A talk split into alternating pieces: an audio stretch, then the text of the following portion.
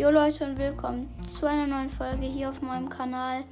Ähm, wir werden heute über das Spiel FC Bayern München gegen Union Berlin sprechen.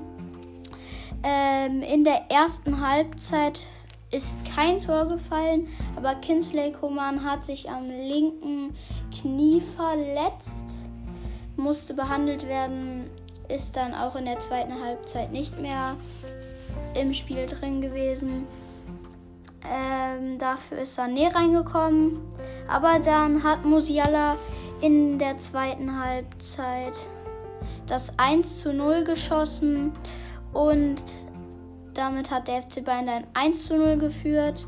Dann aber Inwarzen hat dann auch in der zweiten Halbzeit, ein paar Minuten später, das 1 zu 1 geschossen und das war auch schon das Spiel.